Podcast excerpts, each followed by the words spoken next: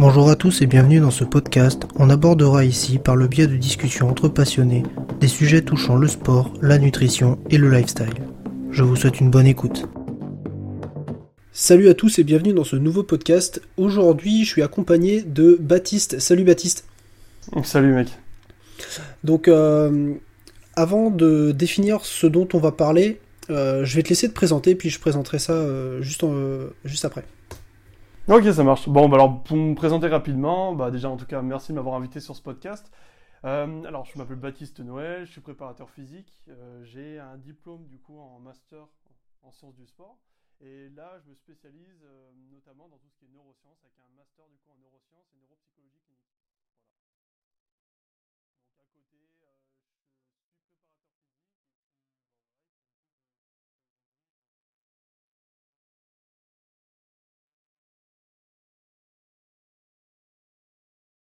Ok, bah écoute, ça a l'air d'être euh, extrêmement intéressant et, euh, surtout euh, ça touche complètement le, sujet que je voulais aborder avec toi, donc qui sont justement les, les neurosciences et le sport. Nickel, comme ça. Donc, est-ce que dans un premier temps, tu pourrais expliquer ce que c'est que les neurosciences, parce que ça parle peut-être pas à tout le monde. Ok. alors rapidement, pour expliquer les neurosciences, finalement, ça va être l'étude qui va concerner finalement l'activité corticale, le fonctionnement de ton cerveau de manière générale. Donc on va pas rentrer trop dans le détail, mais tu vois, genre c'est juste expliquer euh, les fonctionnements de base, euh, les interactions qu'il y a entre les différentes aires, et les différents principes qui tournent autour des neurosciences. Voilà, juste pour présenter ça rapidement. Ok, bah c'est plutôt... c'est assez simple, mais je pense que ça parlera au moins à tout le monde. Donc voilà, en gros, ce qui est... Pour, essayer de reformuler un petit peu ce que tu as dit, les, neurosciences, c'est tout simplement l'étude un petit peu du, lien entre la partie euh, psychologique et la partie physiologique euh, de, notre cerveau, donc toutes les interactions qu'il peut y avoir avec euh, les réseaux de neurones, etc. Enfin, je vais pas trop rentrer dans le détail. Et, voilà, qui peut expliquer bah, certains comportements, certaines préférences, etc. Et, et par conséquent bah, avoir une, Mais pas que, tu vois, c'est pour ça que c'est pour ça que je suis resté relativement vague, c'est-à-dire que euh, tu as des neurosciences cognitives, tu as des neurosciences euh, neuropsychologie, des neurosciences cliniques. En fait, finalement, l'étude des neurosciences, ça touche absolument tout ce qui touche au cerveau. Donc l'activité, le fonctionnement de ton cerveau en règle générale, tu vois. Ouais, effectivement, ouais, c'est un peu plus large que, en tout cas, que la vision que j'en avais euh, jusque-là. Donc, déjà, donc en, fonction de la définition que tu viens de nous donner, euh, est-ce qu'il y a des implications dans la pratique sportive? Alors, implicitement, la question euh, veut dire que oui, mais euh, ce serait bien de détailler un petit peu lesquelles et, et d'aller un petit peu creuser là-dessus, quoi. Ouais. Alors, est-ce que tu veux qu'on parte? Il y a énormément d'applications. Est-ce que tu veux qu'on parte d'un point de vue psychologique? Est-ce que tu veux qu'on parte sur l'aspect nutritionnel? Est-ce que tu veux qu'on parte de l'aspect au niveau des entraînements, des adaptations qui vont se mettre en place? Essaye de me dire un petit peu ce que tu veux qu'on aborde, comme ça on être un peu plus précis. Je pense que ce serait, je pense que ce serait intéressant euh, de balayer un petit peu tout ça, sans forcément trop rentrer dans les détails, parce que ce serait certainement trop complexe pour, euh, pour beaucoup de monde, mais essayer de balayer un petit peu l'ensemble, euh, parce que ça peut donner des pistes de réflexion intéressantes à, à ceux qui, à nos auditeurs. Ok, ça marche. Alors du coup, moi je vais te présenter la première partie, la partie psychologique, celle que j'utilise le plus du coup dans mon travail en tant que préparateur physique, si tu veux. Euh, quand tu es face à un athlète, là je parle uniquement pour les coachs qui nous écoutent, d'accord, les personnes qui sont amenées à encadrer du monde ou peu importe même les managers ou ça peut être n'importe qui. Euh, tu vas être en face à une personne, euh, il va falloir que tu arrives à déterminer rapidement qui c'est que tu as en face de toi. Ça fait une partie de profilage, si tu veux. Donc de comprendre un peu mieux la personne, comment elle fonctionne dans son environnement, comment elle fonctionne par rapport aux échecs, euh, etc., etc. Ça va te permettre du coup d'adapter ensuite des protocoles et des méthodes d'entraînement adaptées. Je vais donner un exemple pour qu'on soit un peu plus précis, un peu plus concret par rapport à tout ça. Euh, imaginons que tu es face à une personne qui est relativement anxieuse de base, qui gère très très mal son stress.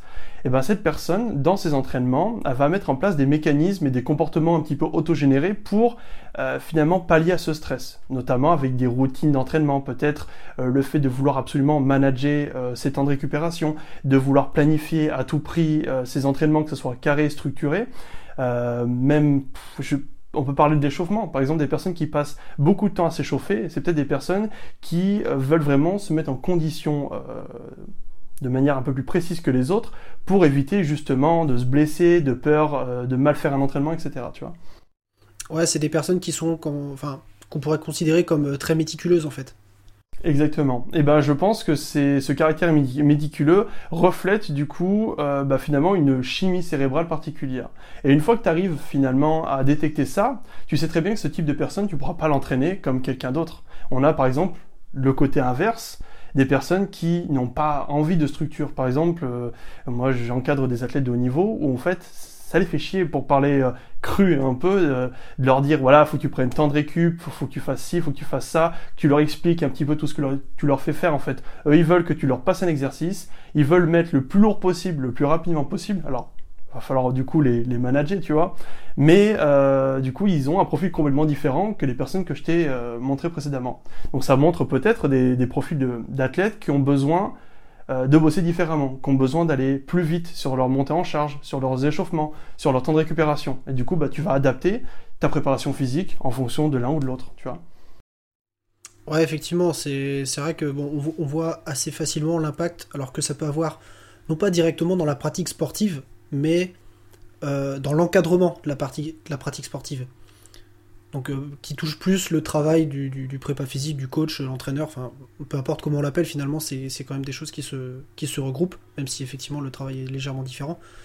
Mais euh, c'est extrêmement intéressant de voir euh, bah, à quel point en fait les profils peuvent être différents pour par exemple une même discipline et un même objectif de résultat. Et, et malgré tout, bah, qu'on peut qu'on devrait même euh, utiliser des approches qui sont quand même sensiblement différentes selon le profil de l'athlète euh, qu'on a en face de nous. Ouais, tout à fait. Bah, en tout cas, c'est ce que j'essaie de mettre en avant dans ma méthodologie. Et euh, j'ai vu avec l'étude des neurosciences que finalement, bah, ça a porté plutôt, plutôt bien ses fruits. Quoi. Donc voilà quoi. Ouais, bah, je pense que je pense que ouais, il y, a, beaucoup de choses intéressantes à creuser là-dessus. En tout cas, enfin moi, c'est un domaine sur lequel je suis je suis assez, assez novice. Euh, bon, j'ai lu deux trois trucs, mais ça va pas chercher très très loin. En tout cas, euh, très très loin de ce que toi tu peux en, en savoir. Et, euh, et, du coup, quels autres, quels autres aspects donc tu, tu, verrais donc ceux que tu as énumérés juste, juste au début de la question, sur lesquels on pourrait avoir une implication bah, tangible dans, dans, dans la pratique quoi. Mm. Alors, euh, ça va être, je vais pas parler en tant que tel des entraînements, je vais te parler de tout ce qui tourne autour finalement du, de la performance entre guillemets. Euh, tu vas voir par exemple, pareil, des mécanismes qui vont se mettre en place, toujours pareil, par exemple les insomnies, le stress, l'anxiété, euh, les addictions, peu importe si tu veux, qui peuvent prendre dans certains cas ben, en fait leur source dans des déplétions en neurotransmetteurs. Alors les neurotransmetteurs ce sont finalement des molécules que tu as dans le cerveau, enfin dans le système nerveux central, qui vont permettre, et périphérique, hein, t'en as aussi dans les deux, mais qui vont permettre du coup de faire passer l'influx nerveux, d'accord, de faire une connexion du coup entre des neurones. Et finalement ces neurotransmetteurs, ils prennent leur source, donc dans des précurseurs, via l'alimentation. En fait, on peut du coup les, compléter avec une alimentation. Et en cas de déséquilibre de ton alimentation, de ton lifestyle ou avoir des ou avec des petits euh, bah, finalement des dérèglements tout simplement, et eh ben ça va induire potentiellement des déséquilibres dans ces neurotransmetteurs. Et étant donné qu'on sait que ils sont la base même des connexions euh, neuronales, euh, finalement des déséquilibres vont induire exactement ce que je t'ai expliqué. Sommeil, anxiété, libido, etc. etc. Alors c'est pas euh, le remède miracle en tant que tel, on peut pas dire oui, tu peux régler tes problèmes de sommeil en mangeant tel ou tel type d'aliment, mais ça peut être une piste de réflexion. Tu es face à un athlète qui ne dort pas, ben dans ces cas-là, essaie de voir si t'as pas, par exemple, une stratégie à mettre en place avec bah, finalement peut-être de la glycine, du magnésium, des précurseurs qui tournent autour bah, de tout ça, quoi. Tu vois Ouais, bah, ça c'est bon, déjà un sujet que entre guillemets je maîtrise un petit peu mieux euh, puisque j'ai un petit peu plus étudié cette question-là, mais effectivement on peut voir pas mal de, petites euh, de petites différences, mais qui finalement sont pas si petites que ça dans dans les dans la résultante en fait de ce qu'on peut mettre en place dans l'alimentation. Euh, donc comme les, exemples que tu as donnés sont vachement intéressants, donc euh, tout ce qui est glycine, magnésium, effectivement, euh, ça, peut amener une certaine détente cérébrale qui peut amener bah, un endormissement plus facile, etc. et j'essaie de voilà de vulgariser, de pas trop rentrer dans les détails, mais au final, c'est des choses qui peuvent être hyper intéressantes. Donc peut-être que de mettre ce genre de supplémentation en place, alors enfin quand je dis supplémentation, ça peut être euh, via des aliments qui en contiennent aussi. Hein. Tout à fait. Ouais. Euh, voilà. Peut-être que de mettre ça en place chez certaines personnes, eh ben, on va combler un déficit et du coup le résultat attendu sera obtenu. Mais peut-être que chez d'autres personnes, euh, au final, le problème n'était pas là. Donc ils n'avaient pas forcément de déficience en, en neurotransmetteurs et par conséquent, bah, en fait, c'est pas forcément la bonne voie. Et il faudra aller chercher peut-être un peu plus loin. Mais ça veut bien dire que pour un même symptôme, enfin un symptôme entre gros guillemets, parce qu'on n'est pas médecin, hein, euh, au final, la source, en fonction du profil de la personne, sera différente. Exactement, voilà. En fait, ça va te donner une piste, et puis c'est à toi après de mettre en place des stratégies pour réguler cette piste-là, et puis si tu vois que ça marche pas, tu pars sur autre chose. Et si tu vois que tu n'es pas capable de en tant que préparateur physique, hein, je parle euh, bien, bien, bien évidemment, tu n'es pas capable de compenser ça, bah, tu rediriges ton athlète vers des professionnels de santé, c'est-à-dire des neuropsychologues, des neurologues, etc. etc. Ouais, effectivement, enfin ça, je, suis totalement d'accord avec toi sur le, fait que bah, on a nos compétences on, peuvent atteindre une certaine limite. Euh, on n'est pas euh, neurochirurgien ou autre et, après bah, voilà, chacun ses compétences. Moi je, je, me, je me verrais pas faire une, une opération à cœur ouvert demain. Donc euh, voilà, même si euh, j'ai quelques connaissances en anatomie, etc., ça, ça fait absolument pas de moi euh, quelqu'un de compétent là-dedans. Donc je, prends des exemples extrêmes, mais. Ouais. Mais c'est pour ça que je te dis l'exemple des, des neurosciences en préparation physique. Je prends pas des pincettes, mais je préfère quand même être, partir sur ce que je connais pour finalement montrer que c'est relativement compliqué, tu vois, il faut pas faire du bullshit, c'est vrai qu'on a tendance à faire beaucoup de bullshit et euh, on s'approprie, surtout en ce moment, les neurosciences, on en fait un petit peu tout n'importe quoi, tu vois, genre des préparateurs physiques qui découvrent des, réflexes, etc., qui mettent, en place des techniques un peu miracles pour euh, réguler une posture, réguler ci, réguler ça, alors qu'ils ne connaissent même pas les, bases, si tu veux, des neurosciences et ça recourt même pas au travail d'un préparateur physique, tu vois ce que je veux dire c'est que les mecs, maintenant, on a euh, des, préparateurs physiques qui font des. Euh, alors, je c'est pas cracher, faire du clash ou quoi que ce soit, mais on a des préparateurs physiques qui euh, font des, des rééducations oculomotrices, tu vois, donc avec des, avec des stylos, des choses comme ça, tu vois. Sur le principe, c'est ça peut être bon, ça, ça peut être intéressant. Dessus, ouais. Ouais, mais c'est pas ton taf, tu vois. Genre, au bout d'un moment, tu vois, genre, t'es pas à la fois posturologue, préparateur physique, neurologue, neurochirurgien. c'est ce qu'on disait tout à l'heure, tu vois. Ouais, mais j'ai vu, j'ai même vu certains protocoles d'échauffement qui, euh, qui utilisent ce genre de truc euh, pour, euh, pour travailler sur le réflexe oculomoteur, etc. Enfin, alors après, est-ce que, est-ce que ça peut avoir du sens dans, dans, certaines disciplines, par exemple, pour. Enfin, je pense par exemple sur du tennis de table ou du badminton où il faut vraiment aller chercher une information visuelle très rapidement. Pourquoi pas, mais est-ce que on est vraiment compétent pour réussir à mettre des choses en place là-dessus? Euh, C'est pas sûr. Voilà. Surtout que, alors, euh, après, peut-être que je me trompe, mais les neurosciences, c'est quand même quelque chose qui est assez récent, assez jeune, et euh, enfin, ou du moins dans l'application pratique qu'on peut en avoir. Et du coup, bah, on n'est pas encore vraiment sûr de trop de, enfin, entre guillemets, de ce qu'on fait. Enfin, nous, en tant que coach, après, les, les, spécialistes, donc euh, comme toi tu es en train de, le devenir euh, sûrement plus, mais voilà, on peut pas faire des protocoles au hasard. Euh, ah mais on n'en sait rien, c'est ça le problème. Voilà. mais même, tu vois, genre moi je fais de la, je fais la recherche. Très vague. Je fais de la recherche en neurosciences, du coup, donc je suis quand même dans, une, dans de l'expérimentation, etc. Et même si tu veux, dans ce que j'étudie, à chaque fois, c'est finalement des principes qui se contredisent entre eux.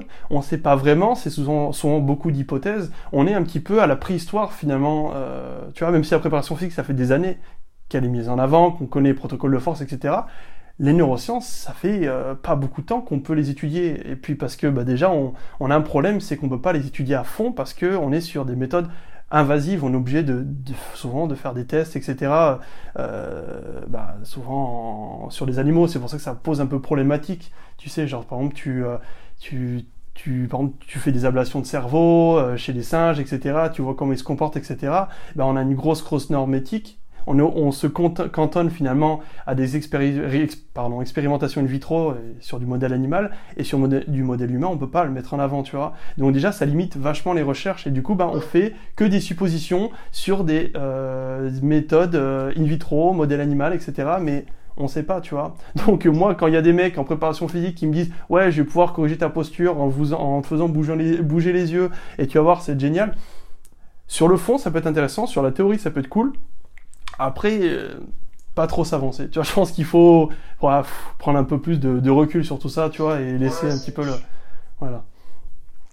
Ouais, surtout, bon, enfin, j'imagine que sur le modèle humain, à part faire un, électroencéphalogramme, euh, ça doit être compliqué d'obtenir de, une quelconque donnée, quoi. Ben ouais, ben ouais, mais même sur IRM, tu vois, genre, euh, le problème, c'est que c'est que souvent des cas cliniques, tu vois, ce que tu étudies, c'est euh, un cas, tu fais 20 ans d'études sur le même cas, notamment pour Alzheimer, etc. Là, je donne des exemples par rapport à ça. Et voilà, donc en fait, euh, la plupart des études, on se base que sur euh, bah, des cas cliniques, tu vois. Donc du coup, déjà, expérimentalement, c'est plus compliqué, donc euh, faut prendre plus de pincettes, tu vois. Mais il y a des choses intéressantes à mettre en avant. Mais faut faire attention au bullshit. Moi, ouais, et, qui, potentiellement sont des... Voilà, et en plus, j'imagine que les cas, qui sont, les cas cliniques qui sont étudiés, c'est potentiellement des gens qui ont des pathologies quelconques. Et du coup, le, le, le fonctionnement global est, est altéré, mais des fois, on ne sait pas comment. Exactement. Et du coup, en fait, on peut, on peut tirer des conclusions, mais. Enfin, des conclusions, non, c'est plus des hypothèses de conclusion, euh, mais qui doivent en rester à ce stade d'hypothèse, parce que.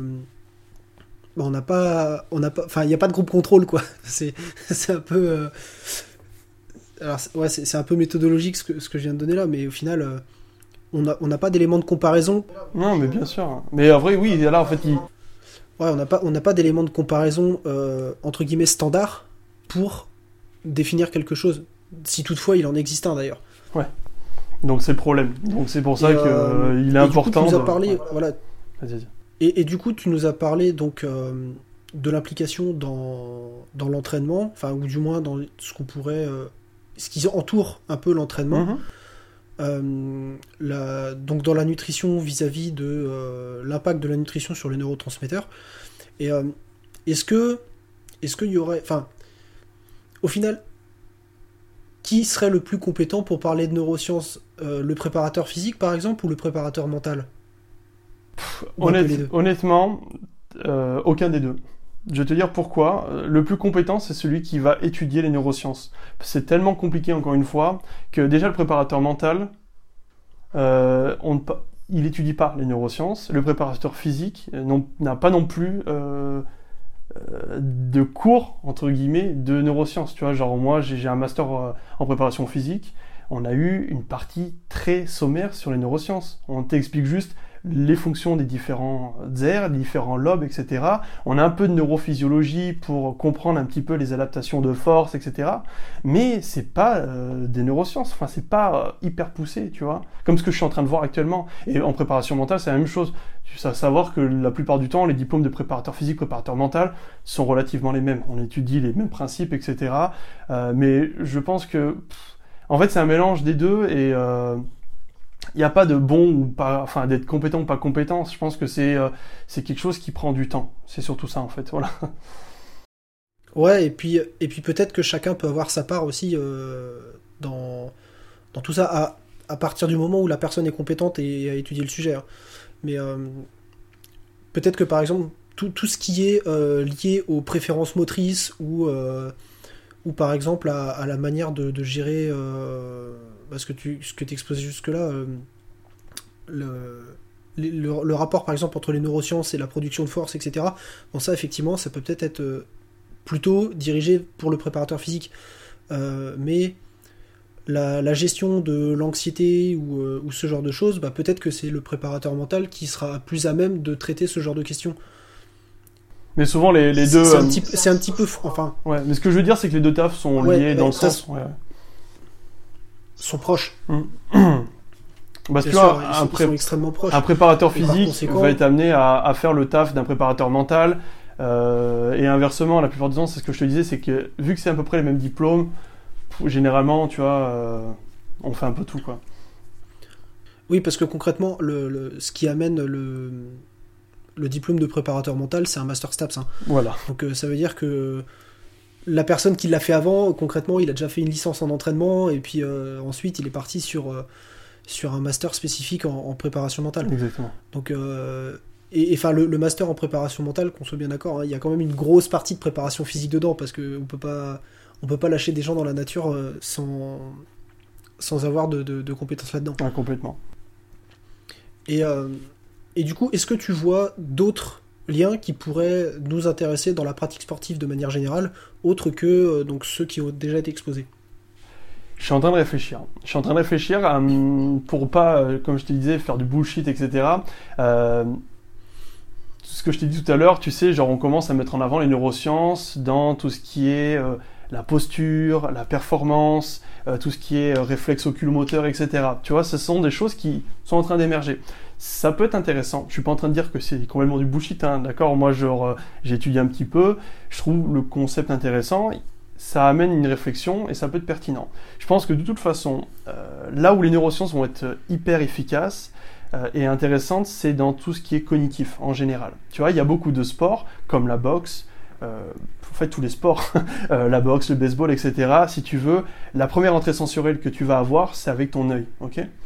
Et si tu veux, déjà, une fois que tu as compris ça, tu vas pouvoir mettre en place des choses, des exemples de préparation physique pour justement optimiser ça. Si ton mec il est à un niveau, il a, développé sa force, sa vitesse, sa puissance, le mec il est bon partout, sa nutrition est ok, son mental est ok, et ben finalement, qu'est-ce qui va faire euh, la différence entre cet athlète et un autre athlète qui a à peu près bah, finalement le même type d'entraînement et les mêmes connaissances? Ça va être le temps de réaction. Ça va être les traitements cognitifs qu'il va faire par rapport à une information.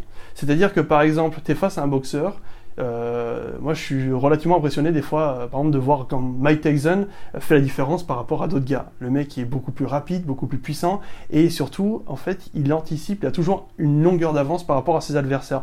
Dès que le mec commence à bouger, il dit, ok, lui va faire un crochet de ce côté-là, je vais me baisser comme ça, et je vais lui démonter la tête comme ça. Et ben, ce traitement cognitif, il se travaille. Il y a de plus en plus d'études qui montrent que bah, justement le fait de travailler, tu sais, les fit lights, tu sais, les petites lumières pour euh, travailler la réaction, etc. Bah, ça va pouvoir être un outil, je pense, intéressant pour euh, booster ses performances. Voilà.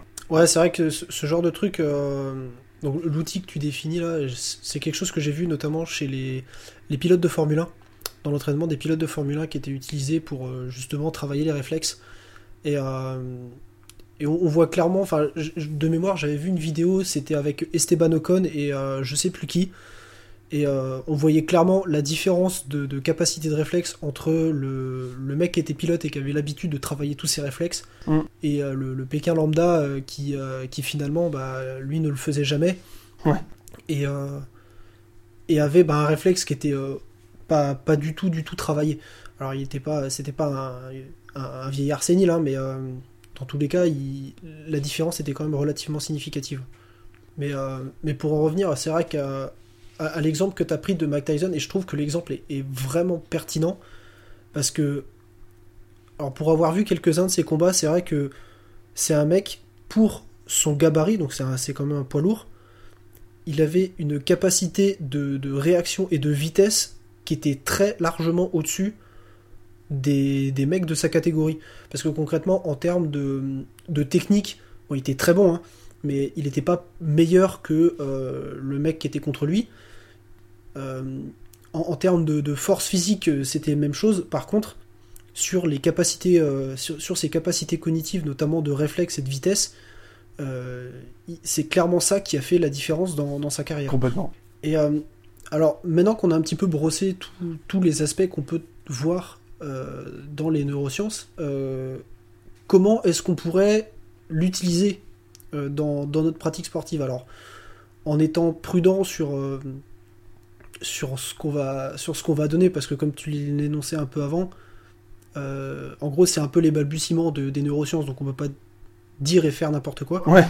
Mais est-ce qu'il y a des choses sur lesquelles on est déjà quand même relativement sûr et qu'on peut, on peut développer un peu ça? Ouais, bien sûr. Alors, moi, j'ai commencé par la psychologie, tout simplement parce que c'est là où on a le plus de recherches. Finalement, euh, les neurosciences, dans tout ce qui est neuropsychologie, si tu veux, euh, les premières investigations ont été faites notamment en criminologie pour déterminer, si tu veux, euh, ça c'était une petite introduction pour un petit peu aguicher et rendre le truc un peu un, peu plus intéressant. Si tu veux, on s'est demandé très très tôt pourquoi finalement il y a des mecs le matin, ils se réveillaient et ils avaient envie de buter du monde comme ça, sans aucune pression. Et puis le soir, quand c'était fait, il était tranquille. et puis voilà, tu vois. Et en fait, on a observé avec pas mal de méthodes et notamment euh, avec la découverte notamment de, méthodes genre le PET scan, etc., qu'on a finalement des réseaux, une épigénétique différente entre ces personnes-là et d'autres personnes. Donc ça, c'est juste pour introduire la partie de psychologie. Donc on sait déjà au, même, au sein d'une même population, de l'être humain, qu'on va avoir des différences génétiques par rapport euh, au fonctionnement du cerveau. Voilà. Donc ce qui a être intéressant, et là où moi je mets en avant du coup les neurosciences, c'est surtout pour, euh, comme je te l'ai expliqué, adapter un entraînement par rapport à ce qu'on est capable, nous, euh, et surtout ce qu'on aime faire tout simplement, tu vois, pour que ça touche un petit peu le grand public. Pour les personnes qui nous écoutent, si tu veux, imaginons, je vais prendre mon exemple personnel. moi, je suis quelqu'un qui a besoin de beaucoup, beaucoup de variations. C'est-à-dire que les protocoles de force, qui dure des plombes, les 5 x 5 sur des semaines et des semaines, ça me fait chier. Vraiment. Et je m'ennuie. Euh, et au fait, au bout de 3 semaines, je fais bien autre chose, tu vois. Donc ce que je fais, c'est que si je continuerais ce type d'entraînement, déjà je rentrerais, je dans une monotonie qui serait invivable et du coup, bah, je, franchement, ça serait euh, complètement morose, tu vois, mes entraînements. Euh, pour continuer de, prendre du plaisir, pour continuer de performer, euh, toujours en étant cohérent par rapport à ma psychologie, eh ben, euh, je travaille en ondulatoire, beaucoup plus en ondulatoire que quelqu'un classique. Il y a des profils qui ont besoin du linéaire pour progresser et d'augmenter leur charge petit à petit. Moi, j'ai besoin de faire par exemple deux semaines de force, deux semaines de puissance, deux semaines de vitesse, et je travaille sur des microcycles comme ça. Et en fait, bah, du coup, euh, cette méthodologie, cette réflexion, elle peut se mettre et se peut disposer pour tout le monde en fait. Si toi, tu as besoin de structure pour tes entraînements et travailler sur du linéaire, eh ben, c'est cool. Et au contraire, bah, mettre de la variation, ça sera peut-être pas la bonne idée. Par contre, bah, il y aura des personnes euh, qui euh, finalement ont besoin, comme moi, de la variation. Bah, du coup, là, le but, c'est vraiment de, travailler sur plein de méthodes différentes, mais toujours les planifier. Et c'est ça le gros problème qu'on va voir du coup en musculation. Euh, ça, c'est pour rebondir un petit peu sur les un peu les contre-arguments. Tu sais, on a beaucoup de, courants de pensée différents. Tu sais, on va avoir Nassim Seli avec la contraction volontaire, on va avoir Rudy Koya avec la surcharge progressive, etc., etc. En fait, ces mecs-là, il y en a aucun qui a tort, aucun qui a vraiment raison en fait ils font ce qui marche le plus sur eux parce qu'ils ont trouvé une méthodologie qui est top. Ils ont trouvé quelque chose qui leur correspondait et ils pensent que finalement, qu'ils mettent en place dans leurs entraînements, c'est euh, ce qui est valable pour absolument tout le monde.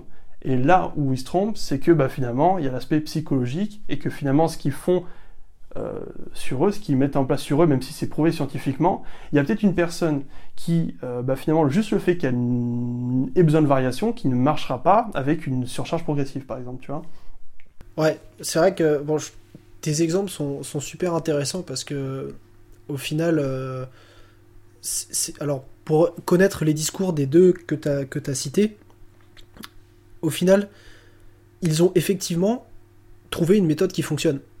Euh, par contre, le, en fait, moi, ce qui me déplaît un petit peu dans certains discours, alors pas tous, c'est que souvent, ces gens-là, ils vont nous expliquer que c'est LA méthode.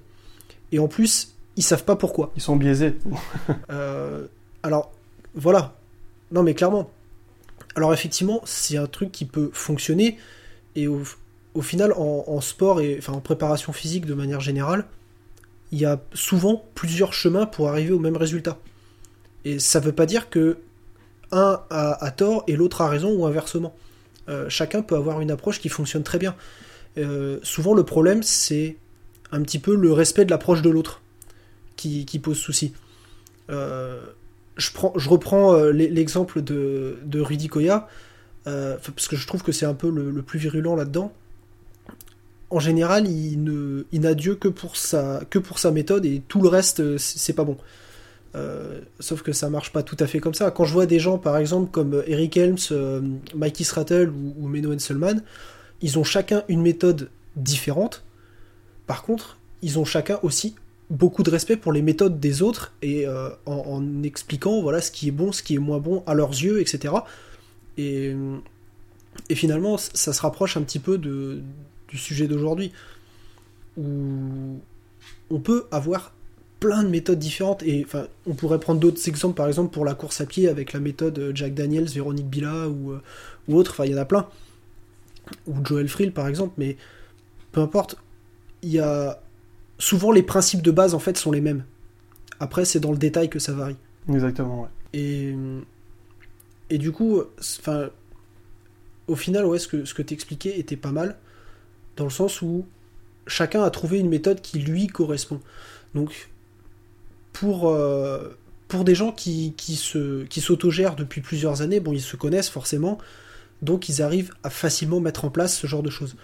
Par contre, dans le cadre d'un, d'un, suivi d'un athlète par euh, un coach, un préparateur physique, etc., bah, ça nécessite quand même, alors, soit de réaliser certains tests, que je ne connais pas, je sais pas si tu pourras peut-être en parler un petit peu, Mhm. euh, soit de vraiment connaître euh, l'athlète qu'il a en face de lui. Alors je sais que par exemple, moi sur, sur certains de mes amis, je pourrais très bien leur proposer un protocole qui leur irait parce que je les connais. Parce que même sans maîtriser les neurosciences, euh, je sais par exemple que c'est des gens qui vont, comme ce que tu l'as expliqué, besoin de variété ou besoin d'un cadre vraiment plus strict, etc. Euh, mais par contre, quand c'est dans le cas de d'un client qui vient nous voir, bah, on peut pas se dire attends, attends-moi trois ans que je te connaisse et, et je vais te, te sortir un protocole quoi. Ouais, bien sûr.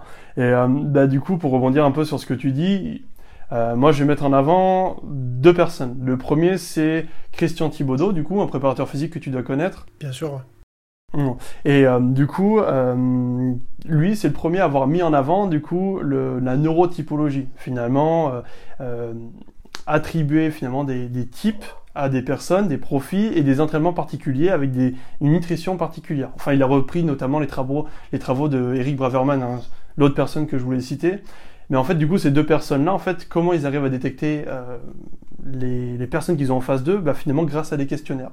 Ils ont mis en avant des questionnaires euh, spécifiques, comme je t'ai expliqué un petit peu liés au comportement autogénéré. Par exemple, tu vas avoir une liste de questions, c'est est-ce que tu aimes avoir une routine? Est-ce que tu es quelqu'un d'organisé? Est-ce que tu aimes la structure? Etc. etc. Au bout d'un moment, tu vas avoir certains marqueurs qui vont te dire, ok, tu es face à ce type de personne globalement. Et voilà, du coup, ça va te permettre ensuite de ça de, de, ressortir du coup une, psychologie.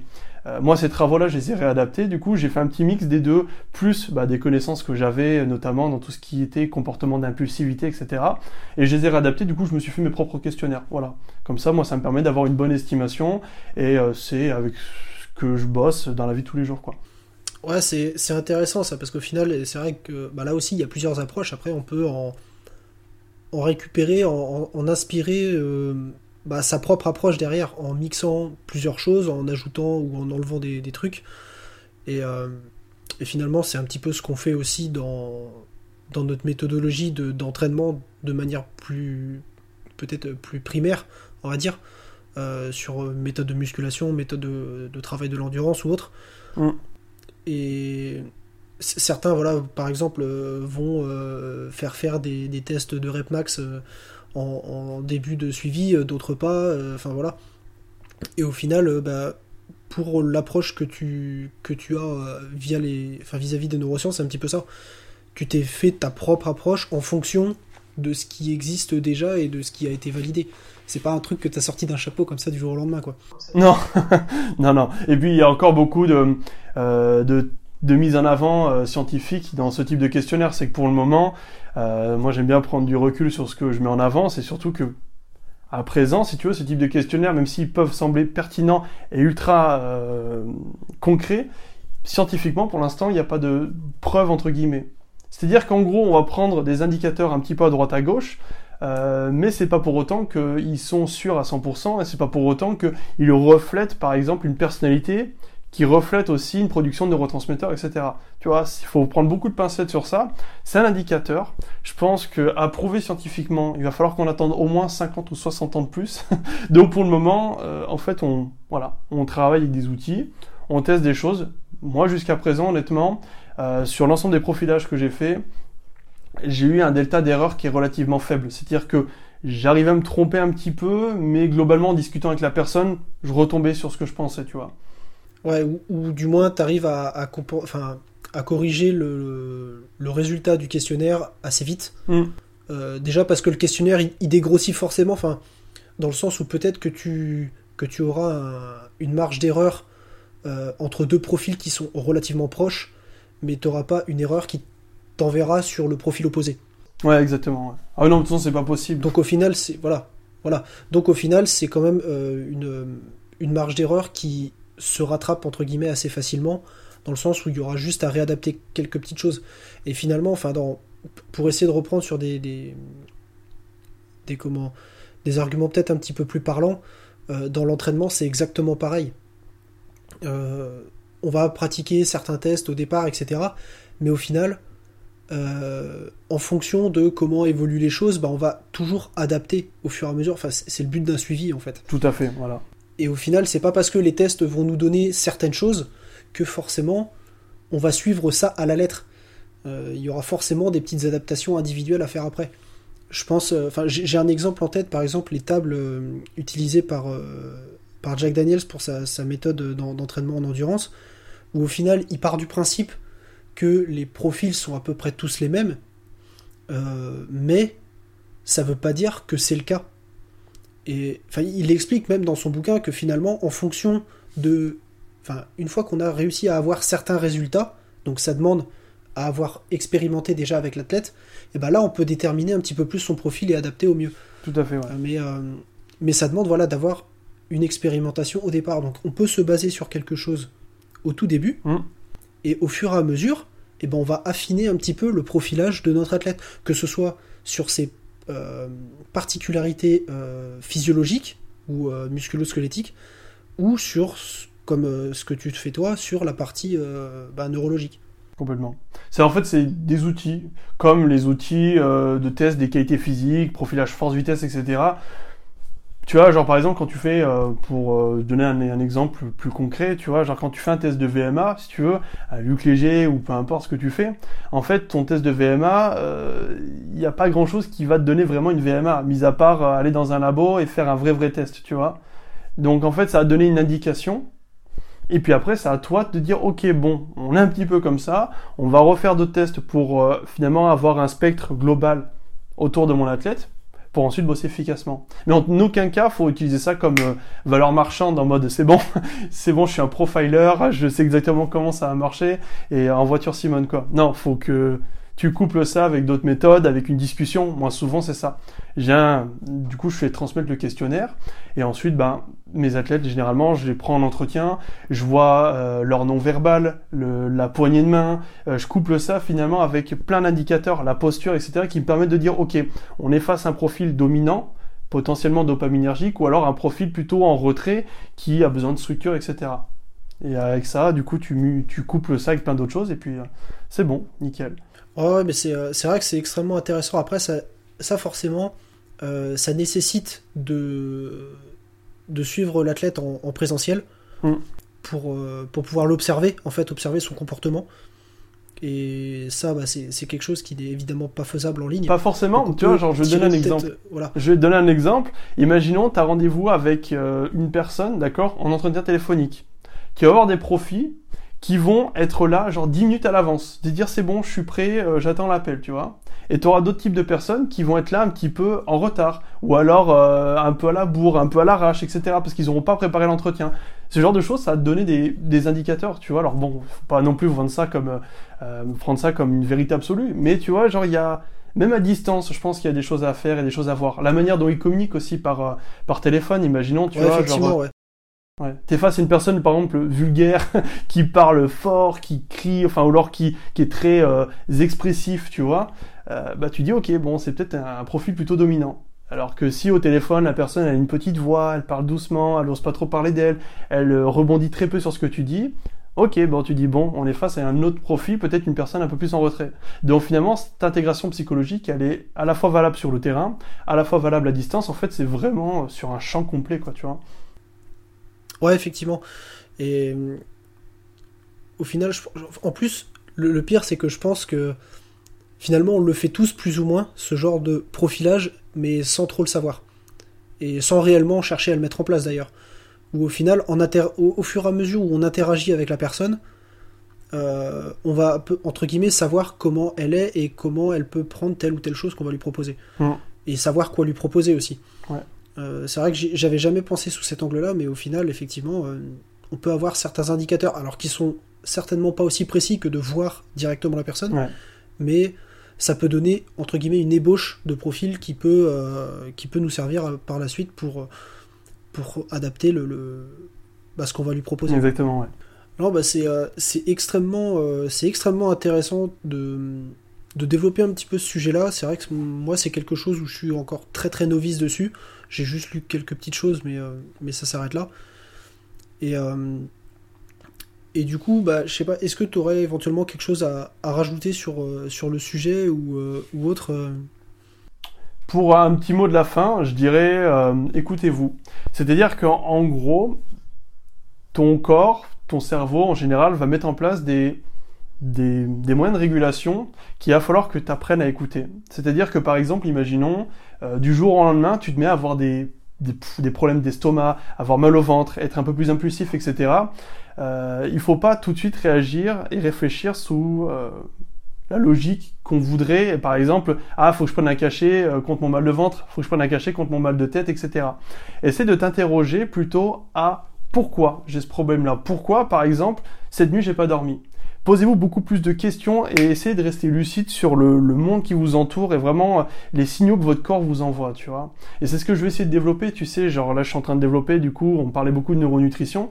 Moi, je trouve qu'il y a vraiment un gros problème de cette société, c'est euh, on a tendance à vouloir apporter euh, une solution rapide à quelque chose qui finalement à une autre source, tu vois, genre par exemple, comme je t'ai dit, t'as mal à la tête, hop, doliprane, tu dors pas, euh, mélatonine ou alors somnifère directement. Euh, t'es dépressif, hop, prends un antidépresseur. tu vois ce que je veux dire? C'est finalement on a une logique, ouais, on s'attaque plus à la conséquence qu'à la cause. Exactement, on a une démarche pour moi qui n'est pas bonne et c'est pour ça que moi je monte vraiment une entreprise autour de ça qui va proposer finalement des plans nutritionnels pour bah, reprendre les bases, les fondamentaux, tu vois, genre parce que quand tu arrêtes de prendre ta mélatonine ou alors quand tu arrêtes de prendre ton somnifère, qu'est-ce qui se passe? Bah tes insomnies reviennent parce que tu t'es pas vraiment écouté et t'as pas essayé de comprendre vraiment la source du problème. Et quand tu couples bah, finalement une bonne nutrition, une bonne hygiène de vie, euh, du sport, etc., bah finalement bah c'est tout bénef, tu vois, tu arrives à, à réguler certaines choses. Alors je dis pas que c'est le remède miracle et on va pas en soigner toute la population, mais je pense que pour beaucoup de cas et beaucoup de problèmes, ça peut déjà faire, euh, faire du bien, tu vois. Donc écoutez-vous, prenez du temps pour euh, vous interroger sur, euh, sur vous, sur vos performances et tout ça, et puis bah, vous le vivrez beaucoup mieux, tu vois, et puis ça sera beaucoup plus cool. Ouais, ouais, mais alors si, je me trompe pas, l'entreprise que tu montes, tu la montes pas tout seul? Ouais, on doit être plusieurs normalement. Alors je, je spoil pas trop, on donne pas trop les noms non plus, on reste un petit peu discret, mais d'ici janvier, normalement, on est censé quand même sortir un truc euh, plutôt pas mal, plutôt bien. Ouais, ok. Pas de souci. Bon, je, pense savoir avec qui tu, ouais. travailles là-dessus, mais parce qu'on en a déjà discuté, mais ouais, euh, on va on va rester discret alors pour le moment. Bah écoute, euh, Baptiste, je te remercie grandement de de ce que tu de ce que tu as pu nous apporter là par par tes connaissances sur le sujet. Et puis, euh, et puis du coup, bah, euh, tiens, petite question que je vais, que je vais mettre dans, les, dans mes futurs podcasts aussi. Est-ce que tu aurais euh, une source quelconque à, recommander aux, gens qui nous, qui nous écoutent, que ce soit un livre, une chaîne YouTube, un podcast, n'importe quoi Alors, voilà, est-ce qu'il y a, y a, quelque chose que, que tu recommanderais? Ouais, il y a deux bouquins. Le bouquin, on va dire, pour les novices, pour comprendre un peu les neurosciences, c'est Un cerveau à 100% de Rick Braverman. C'est l'un des premiers bouquins que j'ai lu qui m'a permis vraiment d'acquérir une lucidité sur tout ça, le rôle des neurotransmetteurs, etc., etc. Et le deuxième, du coup, bah, c'est Neurosciences, aux éditions de Boeck. Tu sais, c'est des gros bouquins indigeste, mais moi je trouve ça génial, tu vois. Mais au moins, euh, ça c'est pour les, les, plus avancés. En gros, j'ai donné un bouquin pour ceux qui connaissent absolument rien, et un bouquin pour les plus avancés, où là vraiment, euh, vous allez rentrer dans du détail, vous allez rentrer dans du concret, et vous allez trouver des implications intéressantes pour, euh, bah, pour tout, quoi. D'accord. Bah, dans ces cas-là, je te... tu me donneras les liens et je les mettrai en description du, podcast. Et puis, bah écoute, Baptiste, je te remercie grandement. Et puis, euh, et puis à la prochaine. Ça marche, merci à toi, à plus, ciao. Salut